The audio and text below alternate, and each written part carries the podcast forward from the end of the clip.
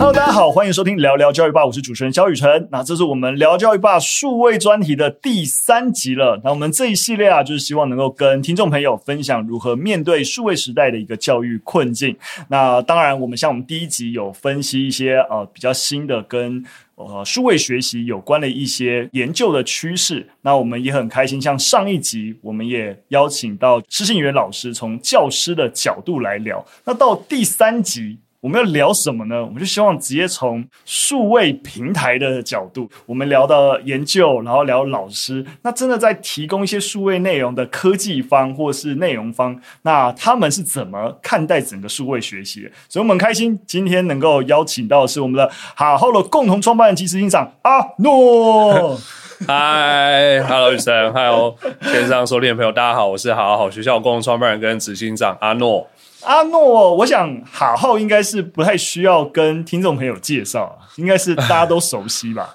对，但是还是介绍一下好了。好，OK OK。那我想会邀请阿诺，也是因为就是毕竟整个哈号在做的事情，我们可以说包含提供的内容都比较体制外。对，所以如果从体制外的角度去思考数位学习，我觉得多这个切面能够提供给，因为是我们听众朋友主要都是学校的老师为主，那可以有一些不同的一个认知。那这边就先请阿诺先简单介绍一下好好在做什么好了。好，没问题。好好其实就是台语的学校，那其实那时候就是想要从体制外去建立一所新的学校，主要是主打就是说，尤其是高中毕业就是体制之后的一些成人的学习，因为我们发现。体制内的学习，它的范围啊，它的选项啊，其实是有一些限制在的。所以我们想说，哎，其实我们都相信，因为好好一直相信每个人都有想要探索很多的事情，想要去适才适性，找到自己喜欢做、擅长做的事情。所以我们相信这个东西不会只停留在就是高中或者是体制内而已，长大之后还是会持续的探索。嗯，所以我们就想要做一间。新形态的学校来让大家可以去多元的探索跟学习，那我们就命名叫好学校，就用台语的方式命名叫好好这样。目前好好上面有多少个领域的课程啊？我们现在大概分十二大领域，十二大概从比如说城市设计、职场、摄影啊，然后数位工具啊等等的，大概十二大领域，然后一千堂课程。嗯，因为像刚才提到，我相信多少人一大部分人都听过好好，嗯，但可能不同。时候了解，因为好好其实已经成立多少年了？哦，明年要九年，要九年了，对，跟台湾爸差不多的年纪，没错，就这么长长一段时间，就像是因为台湾爸成立很长，很多人也会说，哎，台湾爸是不是像他以前以为那样之类的？是，那我都要重新定义现在的台湾爸是什么？对，所以如果已经历经九年，现在好好有没有一些是你觉得啊，一般人会有误会或是认知有落差的地方，嗯、就是一些。大家觉得哦，很意外，原来现在的好好是这个样子，有没有一些点可以跟我们分享？哦，其实我觉得，就像你们说的，是一个渐进式的过程。我觉得好好一开始有一个很明确，就是学那些学校不会教的事，因为我们就是想要主打体制外的学校。所以我们就开始去走学那些学校不会教的事，所以上面就是很多无为不为，就是多元的东西。然后比如说很多人都觉得哇，这个也能开课，这个也能教。我们发现有更多的兴趣，更多的小众在好好发生。所以我觉得这个好好的形象很鲜明，也让大家发现说好好是一个可以找到共同兴趣跟嗜好的一个新的场所。那我觉得这几年我们开始觉得。帮大家探索完兴趣之后，其实大家从学到想要做到知道，想要做到用到，就是说他是想要有更进阶的学习，而不是只是好玩探索而已。所以其实这几年我们去强化了很多在更专业课程上的进阶。所以其实这几年我觉得好好已经从有趣好玩多元的形象，慢慢增加了更多像是专业认证这样的形象在。这那这也搭配了，其实我们这几年有推出像是企业端的学习的服务，嗯、因为我们发现这样的形象、这样的内容，其实企业也很需要这样的服务内容。台湾我们也有试用，对，就是在试用这个企业上，内容蛮多，真的都是对着职场的学习需求。没错，所以我觉得好好就是从学那些学校不会教的事开始，变成是。更多专业精进的内容，然后可能很多人会比较不知道的是、嗯、哦，我们开始有好好 for business，嗯，好好 for campus，就是我，我觉得 campus 蛮特别的，对，就是因为像刚才提到，其实好好一开始定位其实就是你学校不会教的事情，是，然后其实很奇特的东西，只要你想学，都有机会在好好出现。对，那他又 for campus，就等于又又重新回来体制内的学校。对，我觉得这跟雨辰刚刚开场讲的，就是说好好一开始想从体制外切入，可是我那时候就想要，也许今天可可以聊的，就是说，我觉得体制外跟体制内的界限开始越来越模糊。什么叫体制？然后体制内的范畴是什么？然后它跟一零八课纲的关系是什么？哇，这题很难聊。但是我觉得就是好好，其实我们在去年推出 Half of campus 的时候，其实的确那时候内部自己也有声音说，哎，我们不是主打体制外吗？怎么会回去成立一个好好 for campus？他想要在体制内扮演的角色又是什么意义？嗯，对，所以我觉得这等下可以多聊。但是先回答你说，就是这几年好好已经从 C 端走到 B 端，也开始又走回校园端了。然后我们不是只有预录的影片，我们也有直播，我们也有文章。然后接下来还会有更多像是专班训练营这样的概念出现。那其实就是希望让大家可以想到学习就想到好好，而不是只是想到多元好玩探索的东西会想到好好而已。嗯，那我觉得就是希望未来可以持续往这间好学校持续迈进。嗯，没错，我觉得虽然说刚刚阿诺说我们待会再聊，但我觉得的确可以作为我们。往下面再聊的一个很起头一个定番，就是所谓的体制外跟体制内这个区隔。我觉得一开始阿诺讲蛮好，就是说这个界限应该是在模糊，甚至说还持续要用这样所谓体制内、体制外。对啊，当然你在那个法规上面当然是有差啦，就是一些啊实验学校等等啊，还是就是它非一个正规校园系统的，例如说。所有补习班，你也可以都说是体制外对。补习班，但一般人在认定所谓的一个体制外学习，对，它往往我觉得很多时候就会变成是啊传统的国音数设置，没错没错。啊，跟升学有关的叫做体制内，对对对，那种好像什么都可以学的，然后一些不在升学有关的能力范畴 哦，就叫做体制外，或者是叫实验教育，不要啦，对，但的确在一零八课纲的整体的大精神底下，其实。他就是要你就要成为一个终身学习者，对，从终身学习者里面再扩散出一个三面九项的完整的素养学习，是，所以你也可以说，它基本上其实包裹了所有一个人能够变得更好的学习项目，没错，对，只是我们多数一般大家想象的所谓的学校是，就是正规体制内的学校，没错，还没有办法这么迅速的。让课程啊跟内容变化适应这样子的一个新课纲体制内哦，课纲就是体制内没错的精神。那所以有没有可能新课纲的精神在这？既有的学校其实有一些在内容端或是在整个教学手段上面没有办法解决的，我们其实有机会所谓的体制内体制外，大家一起想办法解决。没错，所以我自己看整个好好 for campus 也是在想说，哇。如果又用一个像好好这样子的平台的资源，已经既有内容做一些转化，给予跟教学现场有一些整合，其实是应该是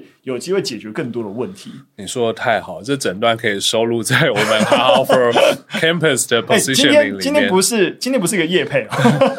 因为其实这真的就是我们当初会成立好好 for campus 最主要就是说，我们没有要去呼应我们当初觉得原本体制内我们所谓的国音数字设这些东西的问题。主要也是看到一零八课纲，它有了新的发展，他希望成为终身学习者，他强调素养教育，他强调更多就是多元的探索、适性的学习这些东西，我们觉得，诶，这些东西我们是有办法呼应的，而且我们在倡议这件事情很久了，我们有很多资源，嗯，然后眼见体制内有一些学校，他其实他觉得他也认同这个方向，可他需要更多外部的协力、官民协力、产学协力，所以我们觉得，诶，是时候我们。回到所谓的体制内，一起来共创跟共生，所以就成立了好好 for campus，希望可以针对你刚刚提到的这些三面九项，或者是一些终身学习者，去给予实力，然后给予帮助。所以其实成立好好 for campus 对我跟我 co-founder 来说是蛮感动的，就是有一种从体制外。走回体制内，当初是觉得体制内不够好，想要在体制外做革命，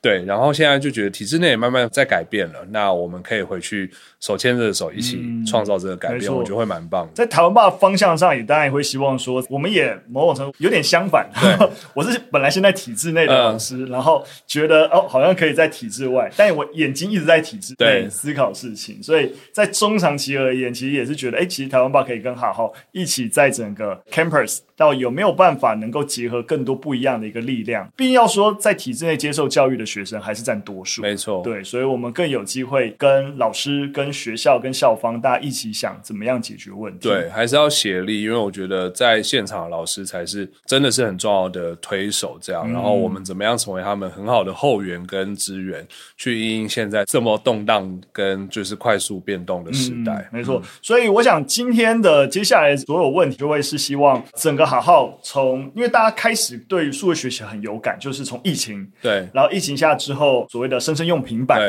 然后开始哦有一些资源，然后好像非用不可，然后之类的。对，但是好好毕竟更早，就二零一五年，是对不对？就已经踏入这个领域了。所以我想，整个数位环境啊变化跟学习之间的互动，应该有蛮多东西是可以跟听众朋友分享。嗯，但是在一开始，我还想还是先回到最原初。刚才也有提到，你们看到一些空缺，但我。更好奇的其实是阿诺自己的出身，因为好好是一个平台，对，所以就觉得啊，里面应该很多的工程师啊之类的。但阿诺你自己说，你的出身是社会学系，对，社会学系，哎，就是哎，我刚才笑完全不是贬义的意思哦，我同属人文社科领域的。其实是觉得很政治正确，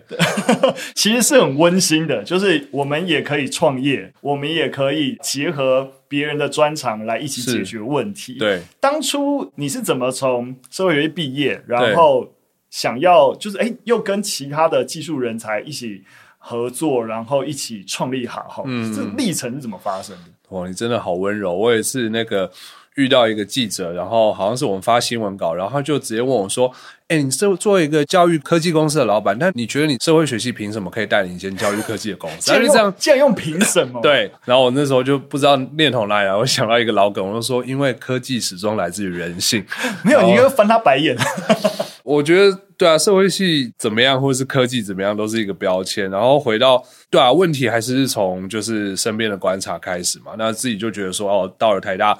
觉得大家都闷闷不乐，因为分数，父母期待被分配到这边，所以就发现，哎，不论他是理工科系的，还是社会科系的，还是人文学系的，其实每个人都有自己想要探索更多的事情，但被科系期待绑架。所以最一开始就会觉得，因为那时候大概是二零哦，我这个 idea 大概是二零一一年、一二年，就是大大三、大四的时候，然后那时候其实科技正在兴起嘛，Airbnb、Facebook 都在起来，所以。当然，那时候就会有觉得说啊，如果可以用科技比较规模的方式去改变这件事情是很好的。我觉得最一开始就会有想要结合科技的念头，去说那可以怎么样让这件事情的问题的解决更有效率。所以其实最一开始我们是在学校台大是想要先做一个才艺交换平台，让大家可以去以才会友，比如说工科的人可以教。就是文组的人 C 加加微积分甲微积分乙，然后文组的人可以教他语言，可以教他人文经济相关的东西，去取代原本学办的制度。所以其实好好有一个前情提要的背景，是我们原本是做一个才艺交换平台。所以那个才艺交换平台是真的有先做出来，有先做出来。对，我们其实是经历了先做一个才艺交换平台，然后非常成功，后来还扩大到实践啊，交大交大的同学教实践大学架网站，实验大学同学教。交大的同学画画，早期是一个一对一的过程，对，然后他们就是有点像是互相媒合，对对对，有点像是才艺版的 Dcard，就是你们可以用才艺去交换一个 profile，然后你们就可以约出来。以互相就是教对方彼此想要学的东西为前提，这样、哦、就很像语言交换，就是你会两个人会不同语言，然后彼此想学对方语言，我就 match 你。哦，对，所以我们那时候其实有先做一个机制，这样，所以其实那时候在做这件事情的时候，就很需要有很多工程师进来帮忙。那我算是很幸运啦，就是台大的时候认识，就是呃，我现在合伙人 Austin，他是台大是通识课认识，不是，其实我们是在交换学生的时候认识的，哦、对，我们在欧洲的时候认识的，然后就发现他也是那年的交换学生，然后后来回来台湾，我想要创业，我就第一个就打电话给他说：“嘿，你想不想做这个 idea？就是才艺交换平台。”他说：“哎，太好了，我想做啊！不然大家也都觉得自工系都只能去宿舍帮人家修电脑。我其实对人文、对烹饪也很有兴趣啊，怎么可以贴我标签说我只会电脑，只是宅男什么之类的？嗯、所以算是一拍即合吧。所以他就结合他科技的资源跟架构想法，然后我就结合一些人文啊、商业还有执行。”我们就合作开始把这个才艺交换平台做出来。所以你们在执行这个才艺交换平台的时候，那时候就叫哈号了吗？没有，那时候叫 Skill Hopping。哦，对对对，所以你们你们会把这段经历算是哈号的一部分吗？对，会是。哦，所以那个二零一五年是从那个时候算起。二零一四年做 Skill Hopping。哦，那个时候做。二零一五才做哈号。了解。对对对对对，刚才讲到对于工程师的刻板印象，我不知道为什么，我刚才突然想到我一个朋友，就是、嗯、他也是工程师，在主科，然后他非常喜欢。做甜点，然后就是是喜欢到他做出来甜点是可以开店那种，可以卖人的。对，然后他甚至一直都觉得他想要靠做甜点为生。OK，但后来就是因为一样有点像朋友找他创业，他就做一个软体公司，然后大家就觉得他是工程师。嗯，后来有一次，反正我们朋友在聊，就在想说啊，就是有想要认识异性这个样子，然后想要进入一段恋爱关系，大家就在想说，他帮他下的 hashtag 就是、嗯、你知道，就是被竹科耽误的甜点甜点，甜点师之类的。嗯 对对对，就觉得，因为大家还是对于那个工程师就是有这样的刻板印象。其实我觉得现在这个时代蛮好的，就是说大家慢慢发现，其实每个人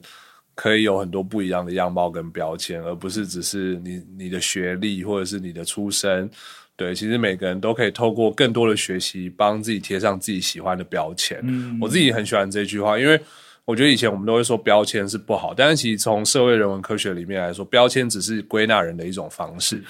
那只是看你怎么用这个标签。如果你用标签说啊，原住民等于什么，那当然是你怎么解释这件事情。但是其实标签是一种也可以正面的表述。当我自己贴上，诶，我是一个被工程耽误的这个甜点烘焙师的时候，其实这张标签也是代表我一种方式。然后我觉得现在的社会对于呃人可以有各种。看似冲突的标签或多元的标签的接受度越来越高，嗯，我觉得是非常棒的事情。没错，没错。我觉得大家大家可以知道整个好好最初的样貌，然后大家可以透过这个平台彼此交换内容。那当然，我相信大家现在对于好好比较熟悉，就是哎，在上面可以找到很多很多各式各样的课程。是，但我们也知道，就是说可以理解，就是说哎，在平台上看到内容、学习内容是一件事，但好好其实一直以来，毕竟作为一个平台，其实在整个技术的迭代。或是整个在整个数位学习的实践跟理解上面，其实也历经了一些不同的历程。对，我觉得这边是蛮蛮想要请教，就是说在这整个将近九年的一个时间当中，嗯、你们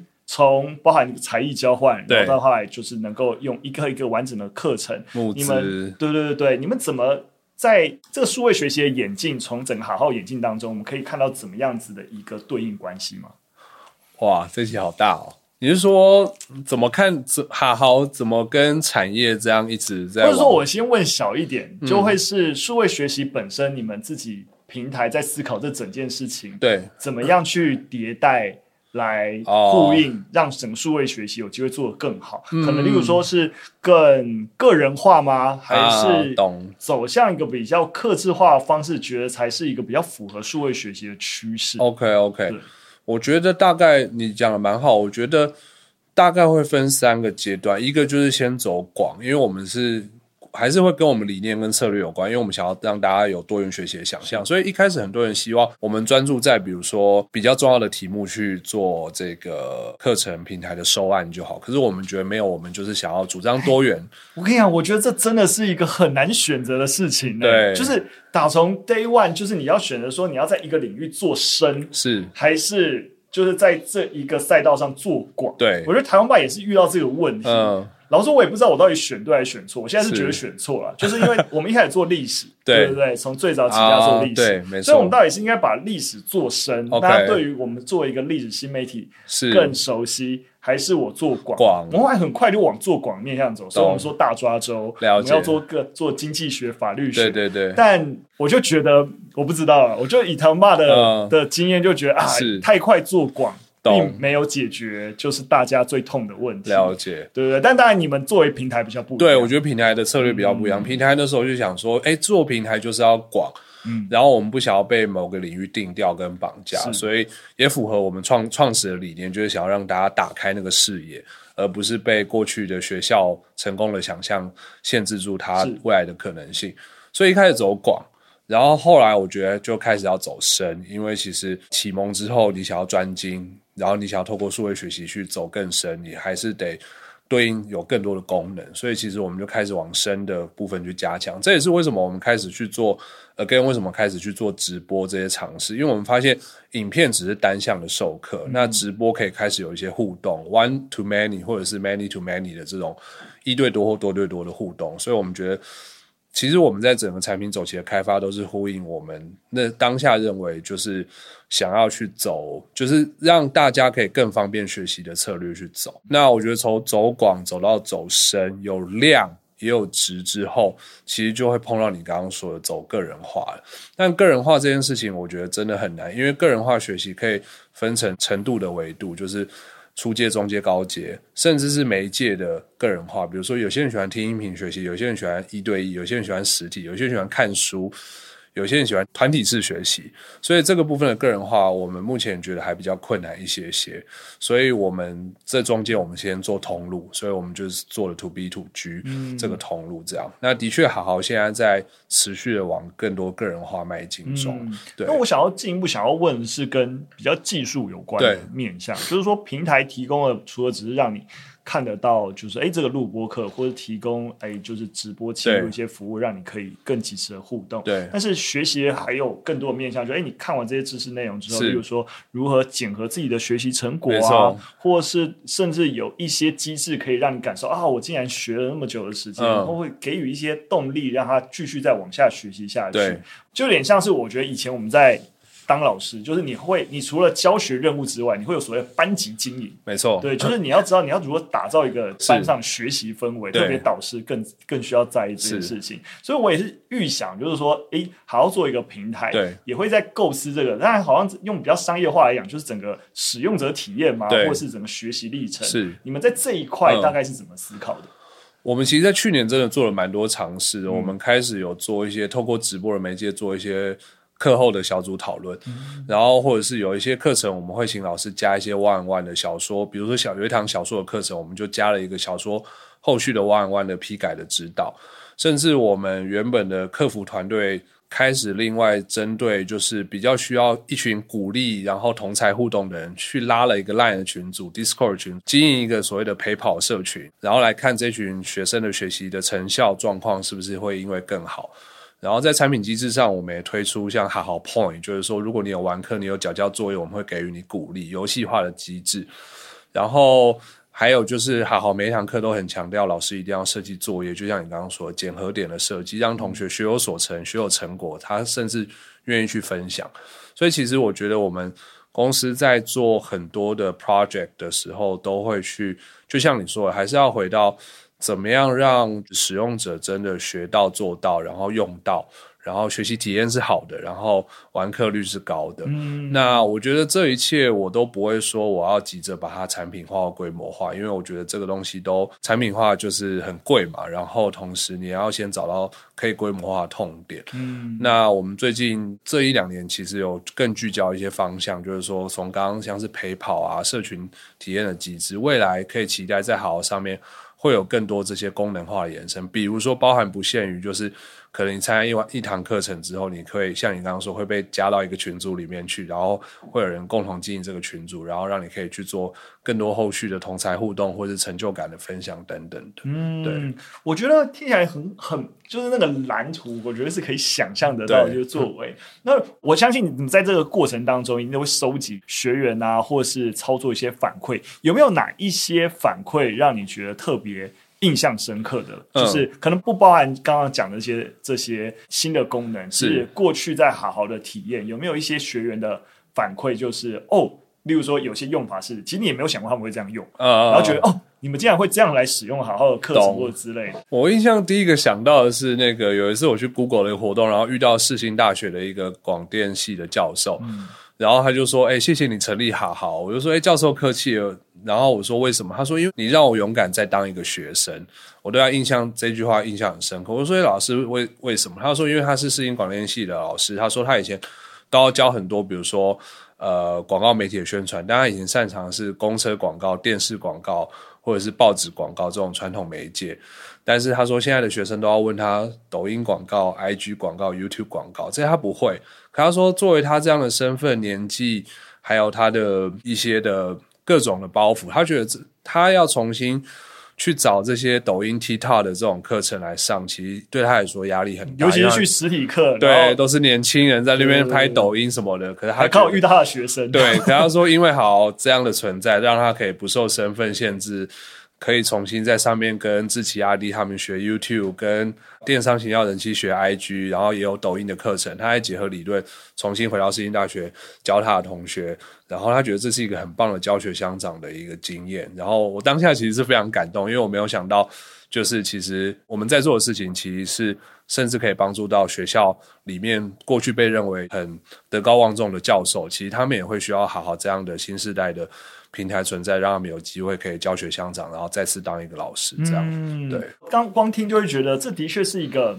因为不只是大学教授，对，即使是一般的中学老师、是小学老师，只要一旦开始当老师，都会面临到其实有点类似的问题。嗯、就我已经是老师了。那我其实照理来说应该要再进修，对，然后才能够更贴合一直迭代的学生的一个状态。但是进修这件事情本身就会是他在这个身份都是有一点点是困难的。其实我觉得这真的是现在老师很辛苦的地方，就是面对 AI，面对小朋友就是资讯爆炸，其实老师也需要再再学习。可是。嗯以前也会都会觉得，哎，老师的角色不是要教我们吗？他不是什么都要最厉害的吗？可是其实我觉得这现在对老师来说是非常辛苦跟不公平的事情。嗯、其实老师跟学生应该共学，然后就像刚刚事情的例子，老师还是有他擅长的地方，他可能是做就是个人化的判断或者是教养的培养，因为老师在。很多的生命经验是更丰富的，可是我觉得像是新知识的探索，其实是有机会跟孩子一起共学的。嗯，对，因为像我就会觉得说，像虽然我以前在学校教书的时候，我们都还是会有所谓教师研习，对，教师研习，对对对，但必须要说教师研习，多数的课程还是比较。古早味多一些，对，就是呃，可能都还是找年纪比较大的，就是那些讲师的系统啊，跟名单，然后或是他们会谈论到的东西，没错。即使如果说你对于一些既有的教学模组的一些比较底层，对，还不够熟悉，可能可以帮助到你。但像刚刚提到一些比较跟新的技术的迭代啊，或是一些媒体趋势啊，或是一些其他的任何你这个。领域的一些新的知识都不见得有办法在教师研习网上面找到相对好的一个资源。没错，所以这一段真的不是我们写好了，真的是，真的是一定要讲一下。所以这也是为什么，其实真的现在有好多老师需要再学习的需求，国教署啊，教育部也看到这样的需求，所以我们其实现在有跟。新北国教的辅导团，让六百个老师来 High for Campus 上学任何他们想学的东西，去做增能。而且我们同时现在有在做，只要你是老师，都可以来申请 h a h for Campus 十四天的免费试用，就是你要学什么都可以尽量去学。因为其实我们发现。真的，如果想要回到 campus 的话，回到体制内的话，第一个要帮助的是老师的增能。嗯、所以，其实虽然我们现在 High for Campus 的成立，其实我们发现有很多学校的应用场景都是优先给老师使用。嗯、所以现在蛮开心哦，其实有越来越多老师是在使用 High for Campus，在学 AI。学数位工具，学一些新的知识的，是，所以对，很欢迎大家来做试用。嗯，嗯，而且我进一步啊，就是像我们，我们都可以理解，就一般人或是学生想学的东西，那好好可以。那我们刚才聊到老师的部分，那我其实也蛮想要多聊聊家长的一个角色，就是他会不会有一些时候的情境？当然，我相信可能越来越少。就是当如果有学生使用好好来上课，那家长自己。会怎么看待这件事情？嗯、或者你有没有一些得到一些反馈，其实是跟家长有关的一些？我觉得，哦，你是不是在偷偷打电动，还是之类的？偷偷打电动，我觉得目前还好，可能因为尤其疫情后，大家对于数位学习就接受度很高。然后好好，我觉得好好跟 YouTube 还是不一样，因为好好东西都是有教学设计跟知识点的，所以我觉得好好的形象，比如说跟 YouTube，我比较常听到家长看到小朋友在看 YouTube 会有 concern，就算。嗯他觉得是看教育型的内容，可是他反而会觉得，哎，YouTube 上面有太多娱乐的东西了，对。但是反而看好，大家会觉得是真的在学东西，所以我们没有听到有太多家长或者是学校老师觉得用好好觉得怪怪的情况，对。甚至有很多家长是说，哇，你在学这个，那我会不会跟你一起去学？我有一次去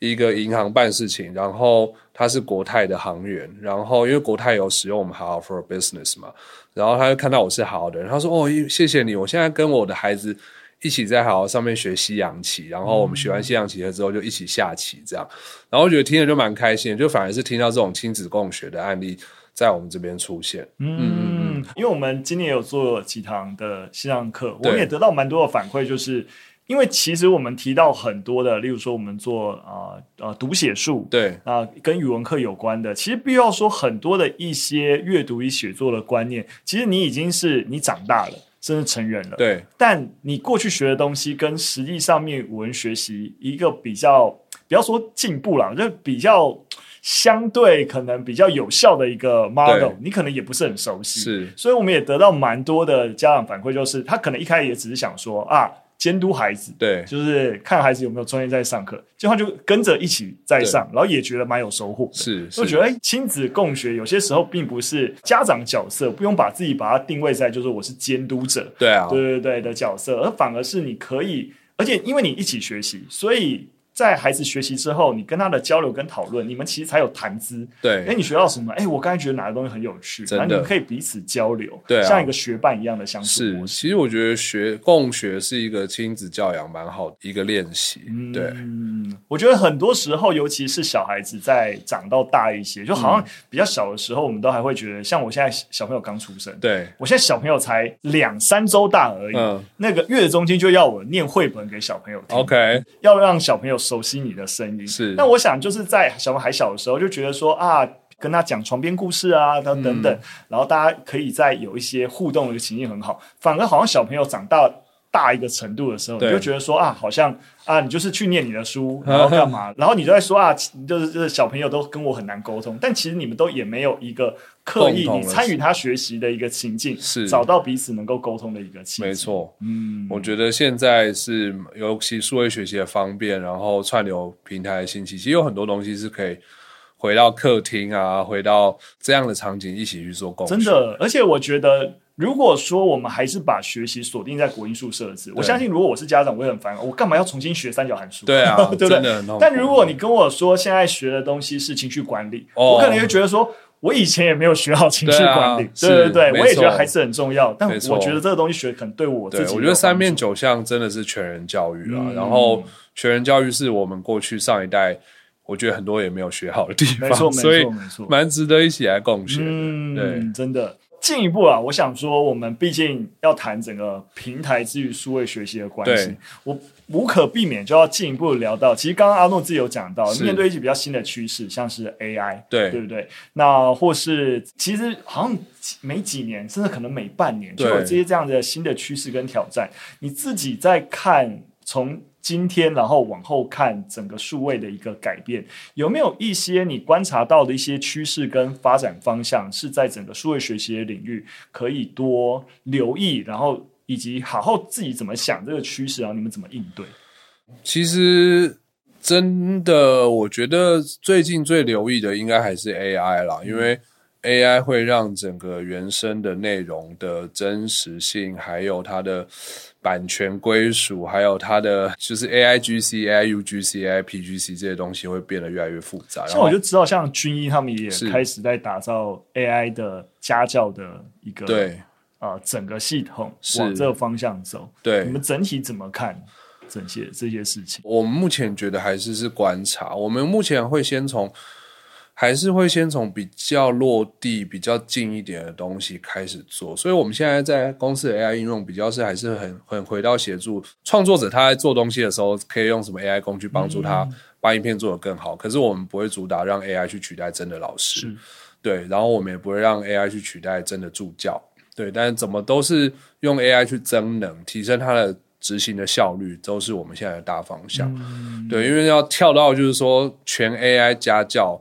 其实他投资的也很大，然后我们觉得时间还没有那么快吧，嗯，对，所以我觉得不用，也不用太、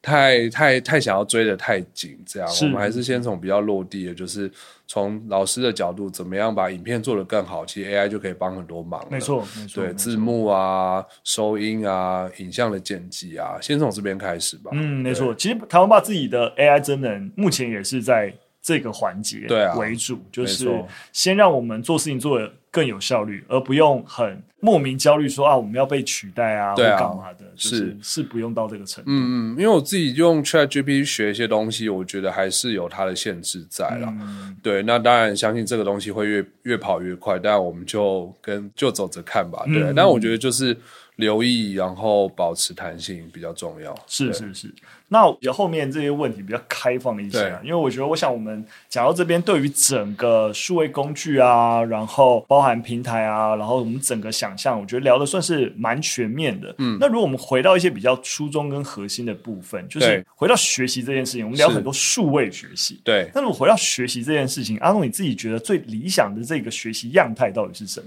觉得学习最理想的就是怎么样让大家可以透过不受限的分享、自由的探索、不受限的学习，找到他人生想要成为的理想样貌的样子、路径，然后可以找到对应的资源、人、事物去 support 他往这个方向持续前进，然后形塑他理想的自己，成为他最快乐的样子。嗯，我觉得这就是我认为的学习。嗯，对，我能不能同意？啊就觉得实际上面，我刚刚边问你，我也在边想这个问题。对，这个问题其实我自己内心也琢磨过很多。像刚才阿诺大爷也提到，就是说，其实学习应该是。基本上不受限，但对的都是你学的要干嘛？对，如何让你成为一个更理想、更理想的自己？对，那像我们一直都在做数位内容，对，所以像我们自己在想这个问题啊，我最后归结四个字，嗯，安身立命，哈哈，好务实哦。其实安身哦，安身的确稍微稍微务实一点。安身的概念就是你在这个事业上能够找到一个你能立足的角落，对，所以你也可以把它某种程度当做是。经济无语，对，对你不会，你知道，连活着都非常痛苦。对，但我觉得立命就会很关键。就立命指的就是你能够，嗯、当然这是这是一个典故的成语嘛，对不对？所以你如何知天命，且能够有足够的能力去实践你的天命，嗯、也就是说，你能够知道自己想要什么，并且对对对，能够能够去实践它。那我自己反而也会想说，像现在当父母以后，也会觉得说，其实这也是。对自己小孩的一个期许，是你当然希望他快乐，但你也不希望他饿死。对，就是如何不饿死又快乐，那其实会蛮关键的。对，嗯，那我想好好跟台湾爸这边，其实对于学习的想象是很有共同认知跟愿景的。嗯、其实你也知道，好好取那个日文的 ikigai 作为我们公司的愿景跟理念嘛，嗯、其实他就是说，希望大家可以找到。你擅长做的事情，跟你喜欢做的事情，同时是有人愿意付钱给你做的事情，跟对世界有帮助的事情。嗯、其实我觉得找到擅长事情，跟有人愿意付钱给你的事情，就是安身嘛。嗯、然后找到你自己喜欢做的事情，同时对世界有帮助的事情，我觉得就是找到自己在这个世界上的意义。我觉得就是立命。嗯、所以其实我觉得我们是。很呼应，嗯，对，没错。我想，不论是我们包含我们投入在内容的开发，好到这边透过平台、透过科技来解决问题，都是降低就是我们的呃孩子，甚至我们每一个人抵达这个状态的一些半小时，把它拿掉。没错，其实我们阻碍降低，就是在扮演这个角色，嗯、降低时间、空间，降低选择的局限，然后。对，提升更多的可能性跟效率。嗯，对对对。讲到这边，我觉得哇，就是有一种找到同伴的感觉，非常非常开心啊！真的，对啊，我们跟雨辰聊都不用 re 稿，就是开了就可以一直聊。一开始的时候，阿诺还问我说：“哎，那我们要不要对一下？”然后他们那个针对反抗都有些准备。我说：“啊，需要对吗？” 我也是觉得不用对，我就我就简单翻几页，好，OK OK。对，我们就直接开始认识。其实从创业第一年就认识，对啊对啊，就彼此知道。对啊，然后我觉得我们都算在路上，这几年看下来，我觉得少数。就是还活着，活得不错，然后同时没有，我是不敢说自己活得不错了，莫忘初衷啦，莫忘初衷的团队，我觉得 就是，我觉得台湾八更好，真的都是很棒的，嗯、很棒的 partner，我们都要继续努力。对，对，那当然，既然能够邀请阿诺来，当然还是希望说最后也没有要业配，但是如果说好好近期有一些比较比较有趣，或是哎。很快速，可能在半年、一年内有些有趣的计划，能不能分享给我们听众朋友？我觉得刚好，因为知道听众是老师，所以再次跟大家宣传，就是说，其实如果是学校或老师，都可以申请好 For Campus 的免费试用。对，因为像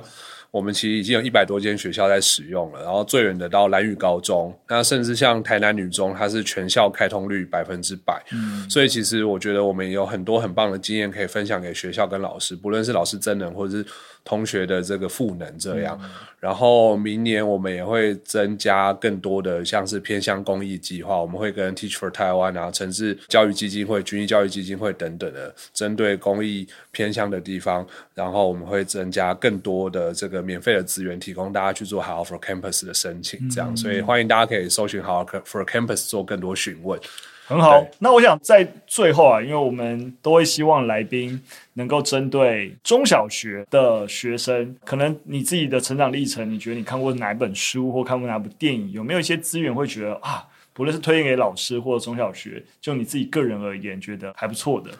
我自己蛮喜欢我们平台上有一堂是唐凤老师开的课，是。对他开的是那个数位沟通课程。嗯他在讲这个数位爆炸跟数位沟通的时代下，大家要怎么做好资讯的消化、资讯的批判、资讯的判读跟资讯的传递。嗯、然后我觉得那堂课对我啊，或者是对呃小朋友啊，或者是对家长都还蛮有用的，嗯、所以蛮推荐大家就是唐凤的数位沟通课程。我讲到唐凤的沟通，我真的觉得印象非常深刻。有一次参加他听他演讲一个情境。我印象非常深刻。通常演讲完一定会有人问问题，对对，或者他其实很多时候他的演讲是他没有要讲的，他就直接 slide，大家直接丢问题，是，然后他是 total 整个一两小时都是以为没错，而且他可以快速梳理那些问题的脉络。我最惊讶就是我明明跟他一起看的那个问题，或是那个听那个人举手问问题，是这是什么烂问题？